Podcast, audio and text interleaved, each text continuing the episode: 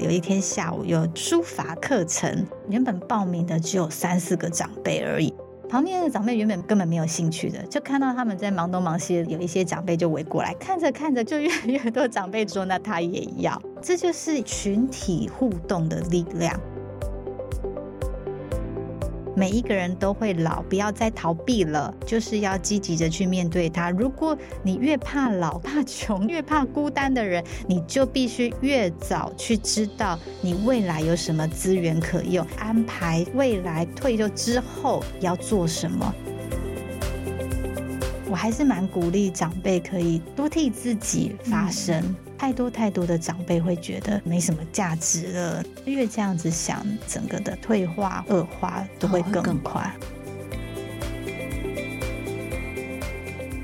欢迎收听远见 Air，各位听众，大家好，我是主持人远见林让君。我们今天访问的大来宾是中化银法副总经理陈嘉文，嘉文副总好，让君好，大家好，我是嘉文。像顾总讲到的，就是那个日本老人家在这个场域里面，他们是很放心自在，甚至是那种小学生一般的雀跃的哈，所以他是没有孤单的问题。那就表示说，他其实这样的一个长照的机构，他是让大家很有希望，他是不让人失望的啊。其实啊，就是呃，我们提到今年六月，我们是特别又去了另外一个在长野县的这个叫 Reward 的那个呃日照中心，哦、对对对，是跟我们三年前的时候去看的那个群马县的又不太一样。群马县当时我们是看了一个表面，觉得很感动，然后就觉得、嗯、哇哦，如果有一个日照的机构是像这样在台湾，那该有多好！那时候才真的就是触动我们说。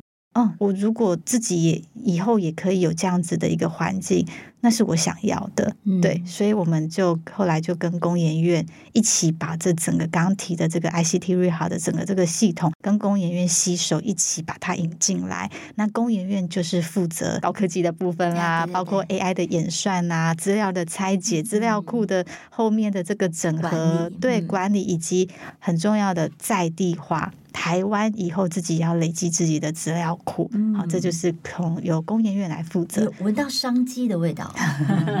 然后我们呢这边就是来负责整个在地化，然后还有场域的这个落实跟实施。对，那。所以后来你提到，就是我们三月不都已经营运了吗？为什么六月要去？嗯，其实就像刚刚讲，我们前面是看的那些哇，我觉得很棒的、很棒的地方，但是到底他们怎么做到了？我说实在，这一定是有很多很多细节的环节去串起来，才有办法。不只是硬体，你的软体，你的人员的配置。一定都是有很深很深的学问，所以我们三月开始之后，六月立刻就排了一个一趟长野，就去去去参访这个 Reward 这个日照。这个日照在长野，它一天也可以是最高来到两百人次的一个蛮大型的一个日照中心。嗯，那它整个就是引进这个 ICT Rehab，它完全就是非常扎实的落实它整个这个八大类的这样子的一个活动的这样子的一个一个一个运行这样子。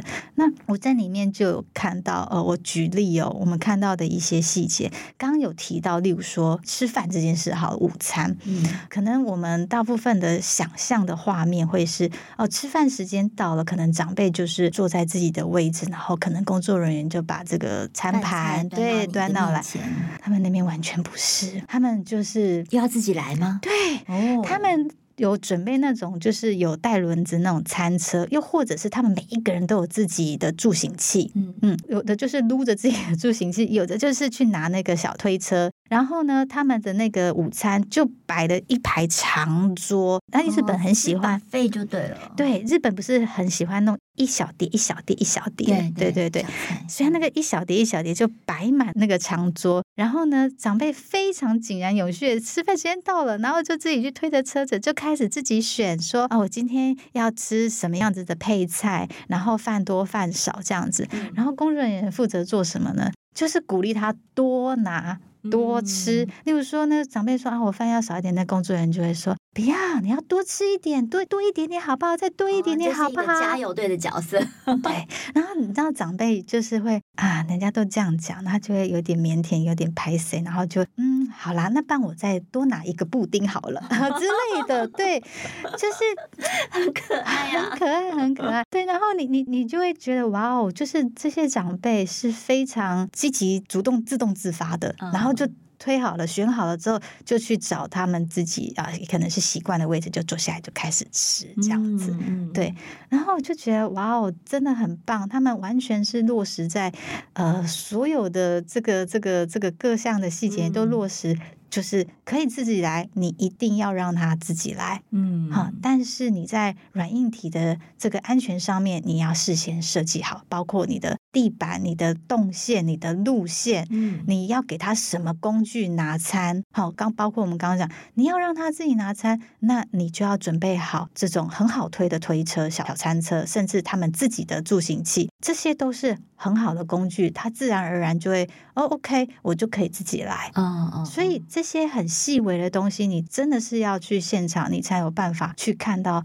哦。原来他们在这些细节上面是他们不晓得已经想了几百遍，才有办法在某一个时候需要给他什么工具的出现，让他哦那个节点的设计跟掌握哈。然后你也不会让长辈就是觉得好像。特别被安排，然后就是自然而然，长辈哦旁边就有餐车啊，餐车就拿着就推啊，推了就就拿，然后工作人员也会一直鼓励他们吃，但是他真的不想要，他们绝对不会勉强，而且他们今天中午吃什么，是一大早，他们八点多到日照，他们。从一大早就会公告在他们的那个大门那边，嗯、就先公告说今天午餐吃什么，有什么配菜，有什么点心，有什么。我几乎觉得，搞不好有的长辈是 每天都在期待说今天午餐是吃什么，啊、应该是吧？对不对？因为我们也跟着吃，对，我真的觉得很好吃。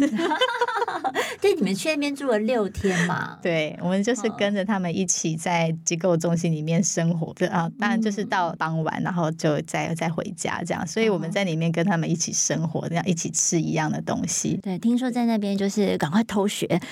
对，就是马上连线台湾的现场。对，包括对你提到的这个东西，我们立刻就把那个整个他们那个一气呵成的那个动线，全部都把那个过程就拍下来，立刻就传回我们那个台北的现场，就说，因为我们台北的那个呃，就是是二楼分楼层的，是二楼跟三楼这样。那我们在三楼有一个小小简单的一个开放式的小厨房，而、啊、我们备餐准备平常都在三楼，然后可能再再下去到二楼等等。然后我们那个时候立刻就是台北的那个伙伴看完就说：“哎，那我们是不是真的就可以让长辈动起来？就是哎，时间快到的时候，他们就。”带着长辈可以坐电梯的坐电，啊，可以走楼梯的我们就走楼梯，然后就到三楼换个环境，换个心情，然后去三楼也自己拿自己的餐，然后在三楼吃饭这样子。哦，对，那这就是我们就觉得，哎，立刻我们就可以自己来尝试，就是因为那个精神跟原则，只要抓住学到了，其实你就可以依照自己的条件、空间的条件、环境、流程啊、动线的设计嘛，嗯，来达到相同的目的啊，OK 哦，所以这个这次的取经是非常值得的。然后还有一件事，就是我们还有看到他们呢、啊，就是有那个有一天下午又做那个书法的那个课程。对，一开始啊，原本报名的只有三四个长辈而已，然后他们就在那个桌子坐下来，然后工作人员就开始准备那些书法用具啊，然后开始排排排，然后呢，你就会发现很很很可爱哦。旁边的长辈原本没有报名或根本没有兴趣的，就看到他们在忙东忙西，然后开始准备要写书法啊，甚至有一两位那个那个爷爷奶奶已经开始要挥毫了这样，然后你就会发现有一些长辈就围过来看，嗯。嗯，然后看着看着就越来越多长辈坐下来说那他也要，然后最后有共有七八个长辈就一起开始写书法了，哇，好棒哦！我我想要讲的就是这就是一个群体互动的力量，嗯，你有的时候自己在家里，你你。你说你不能在家里自己写书法吗？你一定可以，可以啊，但是没有动机呀，啊。对，而且有人看呐，啊，嗯，大家就会说：“哇，你好厉害哦！”哦，你这样也可以哦，那我也要。一定有人就是这样，对。然后除了接受别人的赞美，你也会刺激，或者是被被怂恿、被激励，说：“嗯，啊，你不要一直站在旁边看啊，不然你就是也也坐下来一起嘛。”对对。那那鼓励的性质啊，这个效果绝对不是你说呃来安全看视，因为嗯，确实日照大部分会是以安全看视，那个是最基础的哈。对，所以你你这样就是照顾到他自己人格或者自我实现的一个需求了，我觉得这样很棒。所以那呃，其实我们现在呃超高龄社会嘛哈，就是马上要迎接这样的一个这个社会。那副总有没有什么样的一个建议？比如说呃，我们在呃面对这个延后老化，或者说我们帮我们的长辈在打造一个更好的、安全的，然后又有尊严的这样的一个银发生活的时候，这个日照中心或是像这样的一个呃，这是机制，你觉得可以要怎么样配合运用呢？嗯，呃，这也是我们这一次六月回来一个很深很深的感触跟学习哦。其实说穿了没有太大的道理，他们就说他们其实就是非常的遵从赋能为目标，然后希望落实自立支援。自立支援这四个字，我相信。在台湾，如果对长照稍微研究一点，一点都不陌生。大家都说要自立资源，要自立资源，终极目标是这样吗？对对对对对，但。到底怎么做？我觉得这是我们这一次这一趟学到最深刻的一个一个收获。他就说，自立资源这件事情要做到，你第一件事情必须要让长辈能够有自主的意愿参与，他自己要想，他自己要想要，所以他说是自律才能够有那个意愿，他才会有自律说。哦，我要多努力一点，我要多动一点，嗯、我愿意，我必须要多多做一点什么，来让自己就是做到赋能这件事。他必须要有意愿，产生了自律的行为之后，他才可以有办法做到所谓的自立。嗯，然后自立支援这件事情，所以他怎么做的哦？我看到一个真的是感受很深，就是他就跟我们说，所以呀、啊。你看哦，他们从一开始的评估开始，嗯，好，长辈进到他们的这个中心里面评估开始，他当然我们台湾也有评估啊，也有做评估啊，那那但是他会是以他的所谓的失能失智的等级，然后下去评估，然后告诉你说、嗯、啊，因为你失能失智是哪一个等级啊，大概呃就是、嗯、就是可以哎可以要去哪里，就大概就这样子。嗯、但是他们评估非常重视什么？他有给我们分享那个表格给我们看，他非常重视长辈。被自己的目的意愿啊，他会问家属的意愿是什么？家属，你今天送他来日照，家属的目的是什么？他会他就是说，哎，我要我的长辈安全。对对对，他会他会去了解，但是他最重视的是长辈自己说出他的目的是什么。嗯，嗯，那。长辈，我就看一下，有有的人就是就真的是哦，我希望我可以每天还是可以走到就是外面的院子去浇水，嗯嗯，我希望我每天可以就是有机会还是可以带着我们家的狗狗去遛狗，所以他们就会非常重视这样子的一个意愿目标。然后，但我说实在的，以高龄的长辈有不同失能失智的时候。我说实在，能够维持这样的能力，对他们而言真的非常非常的重要，而且是有价值的。是是是。对，所以他们就会把这个东西纳入他们的参考，不是参考，是直接就是他们的一起的要达到的目标。他就会就是也会看到那个 ICT Rehouse 带来的八大活动里面，然后来来去再呃，就是再搭配他的这个目目标，然后就来看我们八大类的这样的活动的建议是要怎么样去执行。那他就有说啊，这个八大类的活动出来之后，你就必须要提供他有差异性的选择项目，嗯哼，可选择，让长辈一起参与他的目的，他自己要认同，认同了之后，还要让他可以有选择权，嗯。然后他才会真的跟着所有的伙伴一起落实自立支援这件事情，嗯、一起落实，最终达到所谓赋能的目标。嗯，对。那他当然这里面他用了很多的职能治疗师，好，还有甚至一些不同这个专业职种的人一起在在这里面。那而且他因为他们也知道日照中心整个的呃装潢也好，或者是空间的取得也好，成本也不低。所以他们其实日本是非常重视在做这个所谓的拉高使用率上面的这件事情。对，反而不是说限制这个空间就是固定，比如说像我们是五十六个人，对，他就是固定说你就是只能够收五十六个人，然后大概就是这样。就是我觉得他们还是有不断的去思考说，哎，怎么样让这个空间的使用率可以再去做一些不同的利用？嗯，因为好不容易都成本都花了，我觉得这个或许是真的是我们未来都可以再去思考的一些事情。嗯嗯嗯，是。所以其实我觉得说，可能大家如果对这个东西有一点点，还是觉得想要眼见为凭的话，哎，就可以去暖时光了哈，在长安东路的二段，长安东路二段，对，一百三十一之一号，大家可以上他们的网站上暖时光，然后去看看相关的一些资讯了哈。那所以有呃，副总你在最后有没有什么样的一个提醒建议哈？就是在做这个银发的这个照护跟这个生活安排上。啊，银发照护生活安排，我我还是希望就是大家就是不要怕老，刚刚有提到怕老、怕穷、怕孤的，你越是，是有一点点被洗脑吗？但是我觉得你们列这三点真的是太精准了，所以难免会讲到。那我会自己会觉得，其实你会怕，是因为你不了解。大部分的害怕是来自于你不懂、不熟悉、不知道怎么办跟怎么面对，或者是未来你有什么资源可以用跟跟阴影。所以，其实我真的都很，尤其我自己也很鼓励我身边的朋友们哦，就是每一个人都会老，不要再逃避了。好，然后呢，你就是要积极的去面对它。如果你越怕老，跟越怕 穷，跟越怕孤单的人，你就必须越早去知道你未来有什么资源可用，你就要越早开始去安排，说你未来可能快要退休，或者是退休，或甚至是退休之后。嗯，你到底要做什么？你千万不要就是日子就是一天过一天过过过，过到了你真的有一天身体不行了，然后或者是被被迫一定要退休了，你才恍然之间发现，哇哦，你平常所熟悉或赖以支持你的东西，一细间都没有的时候。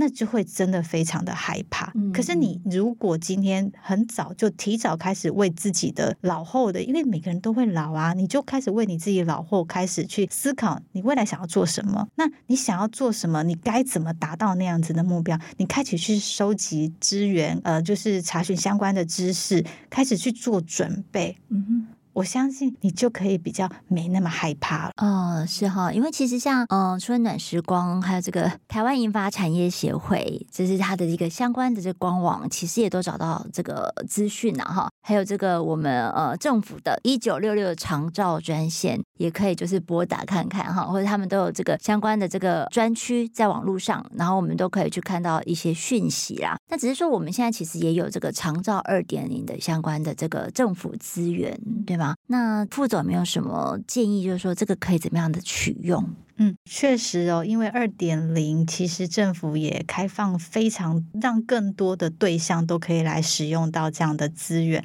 所以其实就是建议大家，如果真的发现说，哎，包括像自己家里面有亲友，哎，确实在生活上需要有一些协助，哦，等等，或者是一些照顾的时候，就可以赶快拨打，就拿起电话就拨打一九六六。嗯，那政府的就会依照你居住的这个区域的区别应对指派，就是你这个区域的这个长照的专员，嗯、然后也会有这个各管专员、各管师哈，来去做一个相关的评估，然后协助就是后续就是像是居服单位或者是日照这样子的一些机构来去做一些呃衔接。那呃，我我是我是也鼓励，就是除了听取这样子的一些这些资讯之外，也还是可以多去思考，那自己的需求是什么，自己想要的东西是什么，可以来去多跟就是客管啊，或者是呃照顾的这个居服人员，或者是居服单位、日照单位，也可以来多做一些讨论。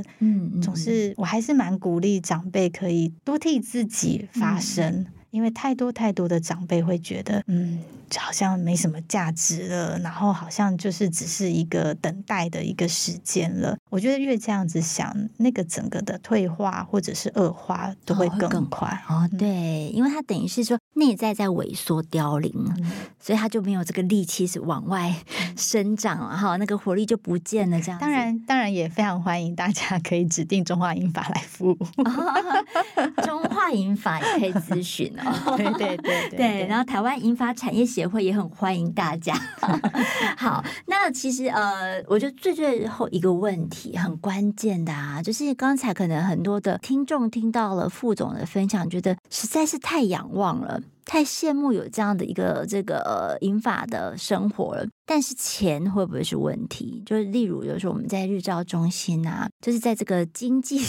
经济方面的条件，我们应该怎么样去准备它呢？嗯。哦，确实哦，就是嗯，以现在有长照二点零来说，当然它有补助了，就是大部分的相关的一些费用。可是毕竟我们的政府的资源是有限的，你很有可能有一些你还是会很多其他你想要做的一些事情嘛。嗯、对，所以确实应该要提早来去做一些呃老后的一些理财的一些规划啦。那当然除了不过我。觉得这个理财，这个可能就是又是另外一个一一些相关的专业。但是其实现在呃，包括呃寿险业者也推出了一些不同的，像是长照险也好，或者是呃实物给付的保险等等也好，我想都是就是呃听众朋友大家可以多去。参考跟询问了解，但是我们现在日照中心的收费的这个标准大概是怎么样？现在啊，呃，其实日照中心跟居服是差不多的，一样都是会按照你的这个等级，哈，就是呃刚刚讲的各管师，他会依照这个失能失智的状况去分级。那不同的级数呢，他核给你的这个补助的资源项目，可能从一万多到三万多都有。好，不一定看整个这个状况。那呃，他就会用这样子的一包钱，好，然后就来分配说啊，那你可以有什么样子的一个服务内容？像我们的客户啊，大部分通常就是会有的就会公自费一起用。好，所谓的公费当然就是运用的政府给予的相关的这些补助资源。对，那他觉得其他还不足的部分，他可能就会用自费的。的的方式来增加就是相关的一些服务，对，嗯、这也是一个蛮好。所以我，我我说实在，就是以现在二点零，确实呃善加利用，也会是一个减轻负担一个非常好的方法。是哈，所以这个真的就是呃，我们未未来的呃，这个叫什么长寿百岁的人生，其实是最值得你现在就超前部署的事情了。是。对，而且是为了你自己，为了你的家人。我常常也会跟就是中高龄的那个朋友，就是分享建议啦。就是说，因为这些长辈常常就是像刚刚讲的，怕麻烦人家，就是哎呀，能够不花就不要花啊，呃，能够不要不要不要打扰，不要买，不要怎么样，就就尽量都不要。可是我都跟他们说，其实啊。你就是应该要好好的花这些资源，好好的把你自己照顾好，把你自己照顾好，是对你家人最大最大的祝福，跟最大最重要的事情了。对，如果你没有办法把自己安顿跟照顾好，其实对家人才是最大的负担。嗯，所以你更应该要好好投资自己呀、啊。对，爱自己，投资自己哈，现在就可以做。哎，其实我这有个既视感，你知道吗？我们上一次是找那个谁啊？房产专家徐嘉欣同学来跟我们分享，在谈一些就是说，可能我们老后我们应该要怎么样去做一些房产规划等等的。他到最后也是这样心灵鸡汤，你知道吗？就是说要好好的爱自己，好不要现在就是七八十岁还在操心这种房产投资，要赶快把钱存下来，然后带老婆去这个 坐游轮。对。所以，所以这其实就是说，这个哎，真的是人生的价值了。没错，就是我们都说，对自己好，把自己照顾好，才是对你的家人好。如果你真心希望对家人好的话，因为他们太多人会觉得我是为了不想麻烦家人哦，他们太常会这样子想了。嗯那我就觉得你太不想麻烦家人，那你不就是更应该认真用力的把生活过好吗？嗯哼哼，所以副总就严厉了起来，是不是？有没有想跟长辈说，哎、欸，不好意思啊，回去再想一下这个逻辑不清楚啊。没有，都是半开玩笑跟他们讲。哦、真的哈，有时候也是还是要这个换脑袋。不过我觉得想法这样讲一讲，我我真的觉得。我是觉得他们真的会听进去，嗯，嗯，他们就会开始重新思考。对，这当然，我觉得有的时候有一些根深蒂固的文化的那种背景的压力，或者是台湾人有的长辈就是真的是比较传统，或者是比较压抑的，他们或许一时之间没有办法真的有太明显的改变或是什么。可是我觉得你讲一次、讲两次、讲三次，然后我觉得是会改变，他慢慢会去想了哈。对。这就是改变的一个契机了，这样。对，哎，这个好精彩哦！之后我们再 请副长来跟我们来分享更多这个百岁人生啊，或者是完美人生的一些呃，如何去规划，有哪一些实物的关卡，我们怎么突破哈？嗯，今天非常感谢嘉文副总，谢谢谢谢大家。对，如果大家想要了解更多的细节，欢迎参考我们的这个资讯栏连接。那也请大家每周锁定远见 On Air，我们在这里陪你轻松聊财经产业国际大小事。下次见了，拜拜，拜拜。